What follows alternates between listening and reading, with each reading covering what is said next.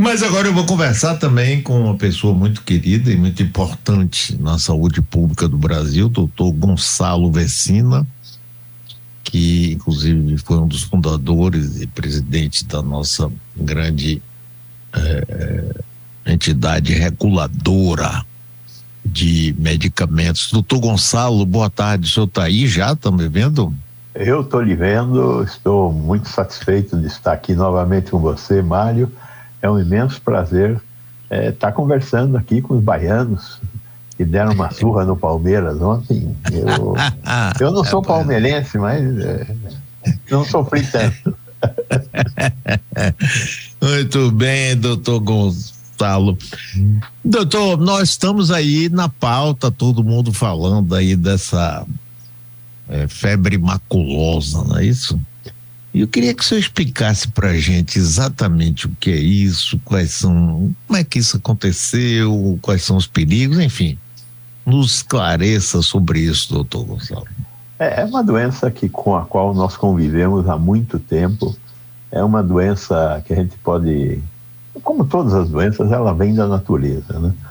ela é um pouco fruto também dos, é, da forma como a gente está atacando a natureza porque a, a, febre maculosa ela é provocada por um é, microorganismo, uma bactéria que habita uma, um, um, um carrapato.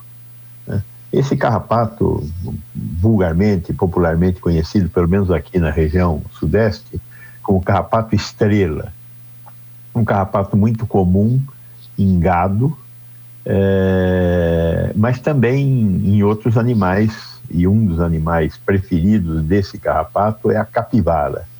É, a capivara, a capivara ela, ela tem uma preferência de morar próximo de, eh, de água, ela precisa da água para baixar a temperatura do corpo dela, então, é, e o carrapato gosta da, da, dessa umidade. Né?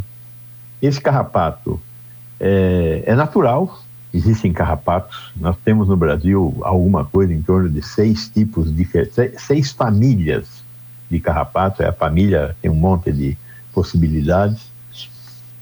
O carrapato faz parte do ambiente, né? assim como a pulga, assim como outros animais pequenos fazem parte do, do meio ambiente. Acontece que em determinadas circunstâncias, geralmente nesse período mais de frio, há um aumento da reprodução do carrapato e, e, e também dependendo de existir adequados hospedeiros. O hospedeiro é, em grande medida, a, a capivara. Né? Então, como nós é, temos local de, de mato e nós criamos um desacerto entre a capivara e, o, e, o, e, quem come a capivara. Né? Nós desestabilizamos a cadeia alimentar, porque quem comia a, a, a capivara era a onça, a jaguatirica, e as onças e as jaguatiricas desapareceram. Então a população de capivara está explodindo, inclusive nas cidades. Né? Nós aqui no campus da USP em São Paulo, é uma imensa população de capivaras. Em Campinas, muita capivara também. Né? Ela saiu de controle. E ela é um. O carrapato gosta de ficar na, na, na, nessa, na, capivara. O carrapato, ele não pula, diferentemente da pulga, ele fica no mato. Conforme você passa e bate no mato, ele cai é, e vai encontrar um lugar para chupar sangue. Ele necessita do sangue para viver. O sangue é fundamental para a vida dele. Ele, ele vai, vai pegar sangue de qualquer mamífero que ele tenha acesso. E poderá transmitir para esse mamífero essa bactéria que chama-se Rickettsia rickettsii. Essa bactéria é responsável pela produção dessa doença chamada febre maculosa. Então, estamos falando de coisas que são naturais. O que, que é natural? É natural a capivara, é natural o carrapato, é natural a riquétia. A, a febre maculosa é, é ruim, né? ela mata, é, ela tem uma mortalidade muito elevada, ela começa com uma febre, é, essa febre vai, vai, vai dar aquela, aqueles sintomas naturais de todo mundo que tem febre. Você fica inapetente, é, cansado, dores no corpo. E além da febre, lá por volta do quarto, quinto dia do contágio, nós vamos ter a, a presença de manchas vermelhas. Elas têm uma grande preferência pela palma das mãos e pela palma dos pés, mas podem aparecer no corpo todo. E além das manchas vermelhas, também podem aparecer manchas roxas. E a doença vai evoluir. O organismo vai tentar lutar contra a doença.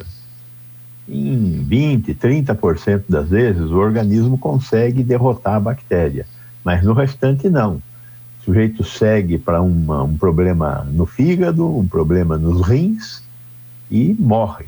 A letalidade dessa doença é, depende muito do, do, do, da, das condições em, em que a, a, a, bactéria foi é, passada para o homem e depende é, de ser um sujeito rígido ou não. Né? Dizer, quanto mais frágil o sujeito for, maior será uhum. a mortalidade. E aí nós temos mortalidades da ordem de 80%, quer dizer, cada 10 pessoas que pega, 8 morrem. Então é uma doença muito preocupante, nós temos que tomar muito cuidado com essa doença. É, até agora, o foco maior da doença, a história natural dessa doença no Brasil, é mais ali pelo São Paulo, sul de Minas, norte do Paraná. Mas ela, a, o carrapato e a riquétia existe no Brasil inteiro. Então, nós podemos ter problemas em qualquer local do, do Brasil. O que fazer? O que fazer é, quando for no mato, for de, vai de calça comprida, é, se sentir alguma coceira, vai procurar a causa da coceira. O carrapato fica aderido à pele, não tem jeito, ele não vai sair de lá. Tem que tirar o carrapato. Né? E não tem muito mais o que fazer. E agora há um consenso muito grande também em tentar reduzir a população de capivaras. Já que não pode matar, né, a coisa da, da, do, da proteção do meio ambiente, etc., é, a única saída é fazer a esterilização das capivaras. Então, neste momento, isso já foi feito no Paraná também, neste momento nós estamos começando a fazer a esterilização aqui em Campinas porque a população de capivaras está muito grande. Nós estamos conversando com o doutor Gonzalo Vecina Neto, é, médico infectologista. Agora, doutor Gonçalo, curioso disso tudo é que a razão dessas coisas que aparecem agora é o próprio homem mexendo inadequadamente no meio ambiente, né? E depois, né? Arcando com as consequências, né? Não tenha é. dúvida disso, Mário. Infelizmente é isso. Quer dizer, é engraçado, eu não tinha a menor ideia do crescimento da população de capivaras e que elas estão sendo esterilizadas. Quer dizer, deve ser um desequilíbrio muito grande, né, doutor? Não, mas olha, se você atentar aí, é, já temos notícias de, por exemplo, a Lagoa Rodrigo de Freitas, no Rio de Janeiro, tem capivaras e tem ocorrido, inclusive, acidentes com capivaras. Você vai sair passear com o seu cachorrinho, e o cachorro, de repente, invoca com a capivara, e a capivara invoca com o cachorro. E aí você vai defender o cachorro da capivara, porque a capivara é um bicho grande, é relativamente agressivo. E ela tem os dentes importantes. Aí você vai ser ferido pela capivara. Tivemos já casos de ferimentos em torno da Lagoa de Freitas, lá, Rodrigo de Freitas, no Rio de Janeiro. Em São Paulo, aqui na raia da, da a USP tem uma, uma, uma, uma raia olímpica para corrida de navio, de, de, de barco, né? É. E é do lado do Rio Pinheiros. E no Rio Pinheiros, e tanto no Rio Pinheiros quanto no Rio Tietê, nós temos uma dá, mesmo com a brutal poluição que esses dois rios têm, é uma população muito grande de capivaras. A gente acha bonito, a gente vai passear lá na, na, na USP, é. tá lá as capivaras andando, ela lá longe, você aqui. Mas, de qualquer forma, é, ah, que bonitinha, capivara. É um animal relativamente simpático, inclusive. Né? Se você não mexer com ele, ele não mexe com você. Né? Mas é, é, é, o, o, o, carrapato gosta dela justamente porque ela gosta da água e o carrapato também gosta. Então, ficar perto da capivara significa estar exposto a uma grande população de carrapatos e poder ser afetado por essa população de carrapatos. Né? Mas, doutor Gonçalo, como é que essa bactéria vai até o. faz o casamento com o carrapato? Veja bem, é, é, ela sobrevive muito bem no carrapato. Nós temos outros, outras, outras bactérias que gostam de animais. Você já ouviu falar da peste bubônica, também chamada Sim. de peste negra, que Sim. provavelmente foi o pior flagelo que a humanidade já enfrentou. Quem é que provoca a peste negra? Uma bactéria chamada Yersinia pestis. Aonde mora essa bactéria? No rato. No ratos ratos, que é o rato do homem e é o rato também que gosta, é, que tem essa, essa bactéria. Então, como é que a gente pegava a, a peste bubônica? Através da, da presença de ratos que tinham pulgas, e pulga essa que gostava do sangue do homem ou do rato. Então, é, isso era muito comum nos navios. É, é, essa praga andou durante 300 anos, entre 1300 e 1600, mais ou menos, na nossa história ali, final da Idade Média, começo da, da Renascença, etc. Matou um terço da população mundial na, na, na, no ciclo que ela caminhou da, da Ásia para o, o Ocidente. Né? Então, não é uma história extraordinária, é uma história já conhecida. Existem outros animais que têm essa mesma, essa mesma condição. Então, esta bactéria, é, ela, a Rickettsia, ela vive, a estimativa que nós temos é que ela vive em 1% das, da, dos carrapatos. Então, não é todo o carrapato que tem a riqueza. 1% dos carrapatos tem a riqueza. Então, tem aí também uma matemática, né?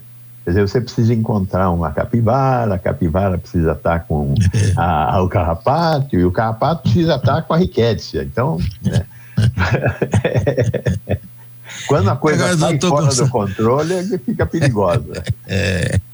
Agora é engraçado o seguinte: você fala aí que é, na, na peste bubônica, um terço da população morreu mundial. Agora, quando a gente enfrentou o Covid, por exemplo, é, foi uma coisa que parecia assim, uma coisa única existente no mundo. Por que essa, essa falta de, de conhecimento, essa falta de visão nesse sentido? A gente não espera enfrentar esses desastres, né? Dizer, quando você vê, por exemplo, o que foi a questão dos deslizamentos de terra é, com as chuvas, ninguém esperava enfrentar o deslizamento, morrer 100, 200 pessoas com deslizamento, sendo que construíram suas. Foram, o, o poder público permitiu que casas fossem construídas em locais e que não havia sustentação do solo. Quer dizer, o solo, ele desliza. Conforme que chove, ele desliza. Nós todos sabemos disso. As pessoas que precisam ter casas, eventualmente não conseguiram ter nenhum outro local, fizeram uma casa lá, mas o poder público permitiu que eles fizessem a casa Isso, lá. Exatamente. E o poder público é responsável pelo que os cidadãos fazem. Então, é, tem uma, uma, uma, uma, compartilhamento de culpas aí. Pois bem, é, de certa maneira, de tempos em tempos, nós vamos ver coisas que são mais ou menos naturais acontecerem do ponto de vista é, do aparecimento de doenças infecciosas. A gente sabe, por exemplo, que a febre amarela ela ataca a população de macacos. Então, onde tem macaco, a cada cinco a sete anos, você tem uma epidemia de febre amarela entre os macacos. Nós chamamos de episotia. O que, que acontece? Tem a epidemia, mata 30% dos macacos, que é mais ou menos a letalidade da febre amarela. Todos os macacos, ou a maioria deles, tem febre amarela. 30% morre. O resto fica imune. E aí então a doença para de existir. Até que dali a sete anos tem uma nova geração que ainda não foi exposta ao vírus.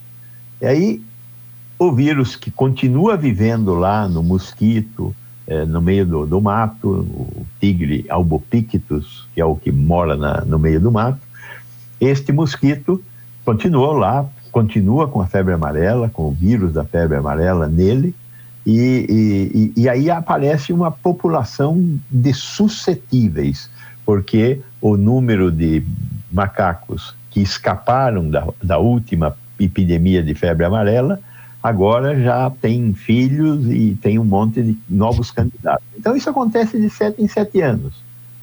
Na, na, na, no ser humano acontece coisa semelhante? Acontece, só que nós fizemos vacinas, nós vacinamos a população, porque a, a poliomielite, a tosse comprida, é, a varicela, a varíola, é, a difteria, você é do tempo que tinha difteria. Sim, claro crianças morriam asfixiadas. É, né? Isso. Essas doenças todas, nós vacinamos. Hoje são mais de 30 doenças que nós acabamos é, com, a, com, a, prevenção o, o, a, através de vacina. Né? Então, nós não temos mais visto esses ciclos naturais de doença, e aí dá aquela mortalidade danada. Quem não morreu se protegeu, porque quem não morreu teve a doença e, e, e, e se defendeu. Né? E aí, então, vamos esperar. Aí nasce gente, nasce criança, aí tem mais suscetíveis. Nós acabamos com esses ciclos com as vacinas. Com as vacinas, com a existência de casa. Tem algumas doenças que acabaram porque a gente está morando melhor. Por exemplo, a doença de Chagas. O certo. mal de Chagas é provocado por um negócio chamado barbeiro. É. O barbeiro, eu não sei se você já viu um barbeiro. Já, é um, né? É um, é um inseto relativamente vagabundo. Ele não voa, é. ele anda devagarzinho, qualquer chinelada acaba com ele. Agora, se você mora numa, numa casa de pau a pique, você veja um barbeiro subindo uma, uma, uma parede de barro. É difícil de ver. Agora, se você mora numa casa caiada, o, o barbeiro está subindo ali, você vê o bicho, mata o bicho. Ah, né? Pois é. Ele, ele para pegar o, o, o, doente, ele tem que subir no telhado e de lá cair em cima do doente. Então, quando você tem uma casa de, de, de, de que tem teto, que é tudo direitinho, não tem, não tem bicho. Né? Então, por que, que acabou o mal de Chagas? Acabou por causa disso. Porque a gente está morando melhor, a gente tem melhores condições de vida. Né?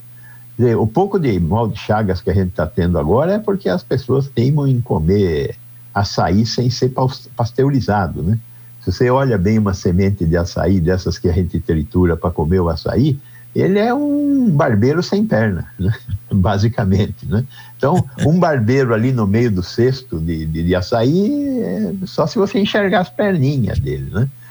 Então, por isso que o, o quem quiser beber, é, tomar é, caldo de açaí, etc., essas coisas, tem que tomar pasteurizado, que é um processo muito simples de esquentar até 60 graus e o, triato, o, o, o, o, o, o, bicho do, do que provoca a, o mal de Chagas morre junto com, com, com tudo que está ali, é, que, é, que, que, são outros bichos, né? o Trypanosoma cruzi, né? o Trypanosoma que é um, é um bicho, um protozoário, aí no caso, que habita o barbeiro, que chama Triatoma infestans, né?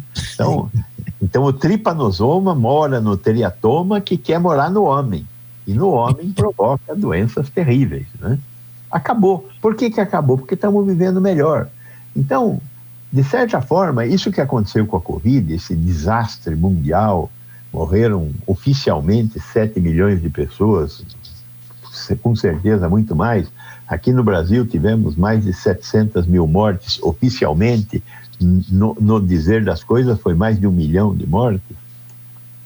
Foi uma coisa fantástica, né? Como foi a, a, a, lá no início do século passado a, febre, a, gripe espanhola, né? Foi um, um, desastre pior do que esse da, da Covid-19, com certeza.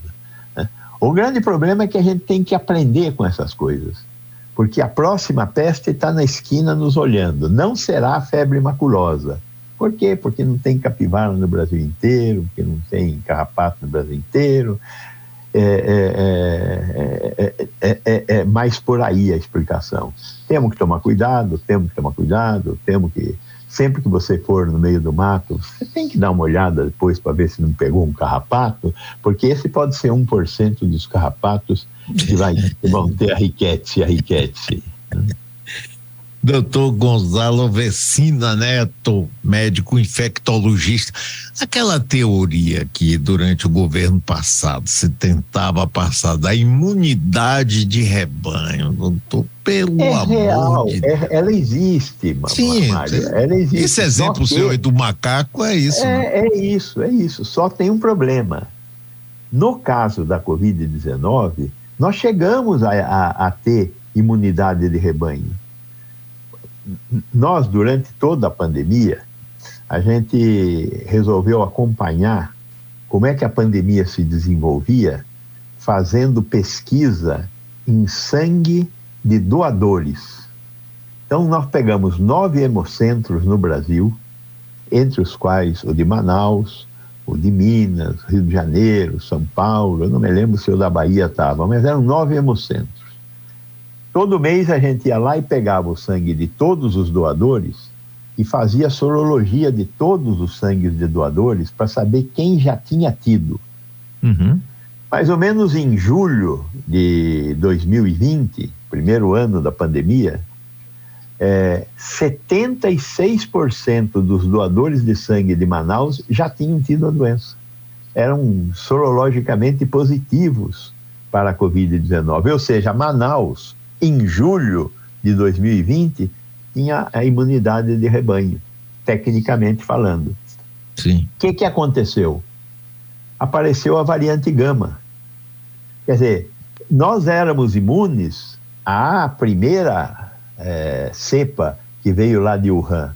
Quando houve a mutação, apareceu um vírus novo, que é o, a, a variante gama. Depois apareceu outro vírus novo, que era a variante Delta. Depois apareceu outro vírus novo, que era a variante Omicron, e, e as subvariantes da Omicron, né? A X, é, a, a, a, A5, a, a 6, a XBB 1.16, enfim.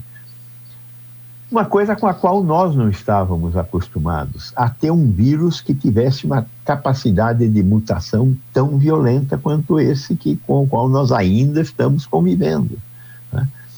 Então, a imunidade de rebanho é uma realidade, mas ela não é uma realidade em qualquer lugar, que foi o que o nosso então presidente queria que acontecesse, né? E daí a ideia dele, vamos deixar o povo pegar essa doença, porque quanto mais rápido pegar, mais rápido a gente chega na imunidade de rebanho. Né? A gente, 200 mil pessoas morreram com a variante original, 400 mil pessoas morreram com a variante gama. E aí o restinho, os outros 100, cento e poucos mil mortes que nós tivemos, é com um pouco com a Delta e com a, com a Ômicron. Né? Mas então, não é nada surpreendente, é, mas sem dúvida nenhuma, é, também não é nada normal. Né? Mas é, faz parte da vida. Doutor Gonçalo, mas agora, com a mudança de governo, mudança de postura, eh, a volta da farmácia popular, como é que você está vendo aí essa mudança em termos de um outro momento importante que a gente está vivendo na área de saúde pública? Veja, eu acho que o, o Ministério está recuperando velhas teses. Né? É, coisas que deixaram de ser feitas ou passaram a ser mal feitas. Então, eu acabei de falar aqui agora de uma doença que praticamente acabou porque nós melhoramos as condições de vida, que é o caso do mal de Chagas. Uma outra doença que é terrível na população brasileira, que nós tínhamos acabado com ela no ano 2000, ela voltou. Essa doença chama-se, será que é uma doença? Chama-se fome Fome é doença, mas é, é. é, acabou, acabou se transformando é. em doença. Né? É. Agora, por que, que as pessoas têm fome? Porque não têm acesso à comida, porque não tem dinheiro, porque não tem a sociedade garantindo esse acesso à comida. Então, nós voltamos a ter desnutrição. A gente, quando fala de fome, a gente fala de dois tipos de doença: a desnutrição, que é o mais grave, e a subnutrição. Subnutrição, nós continuamos convivendo com ela, mas a desnutrição tinha acabado no Brasil. Então, temos que combater agora de novo a desnutrição, porque a, a, o, o, mais grave da desnutrição é que ela provoca, principalmente nas crianças, uma redução do número de neurônios, que é para o resto da vida. Aquela criança vai ser um sub-ser humano o resto da vida. Né? Não vai ter as mesmas condições de viver na sociedade que uma pessoa bem alimentada é, tem. Então, eu acho que neste momento o Ministério da Saúde já recuperou parte da sua capacidade de trabalhar com o que a gente chama de segurança alimentar. Então, isso está tá, tá voltando está é, tá voltando toda essa questão da, da, da, farmácia popular. A farmácia popular é muito importante. 20% das pessoas do Brasil são hipertensas, 10% são diabéticas. O que, que a farmácia popular distribui? Distribui medicamento para hipertensão, diabetes, asma, que é uma outra doença bastante complicada, é, e, e, e anticoncepcionais. Né? E algumas doenças um pouco mais raras foram introduzidas aí também para conseguir garantir acesso do medicamento para essas doenças. Então, é fundamental a farmácia popular. E nós tínhamos, quando começou o governo Bolsonaro, nós tínhamos 30 mil farmácias populares. No fim do governo Bolsonaro, nós tínhamos 20 mil farmácias populares. E isso é um problema que, nós, que, que, que este governo tem que resolver também. Onde tem farmácia popular? É, na, na, nas grandes cidades. Nos pequenos municípios e na periferia das grandes cidades não tem farmácia popular. Por quê? Porque a farmácia popular é um remédio que o farmacêutico distribui e depois uhum. ele é do governo. Então tem que ter um sistema de controle do remédio que foi entregue de graça para que o farmacêutico possa, o dono da farmácia possa receber esse dinheiro de volta. Esse, esse esse instrumental tecnológico custa caro.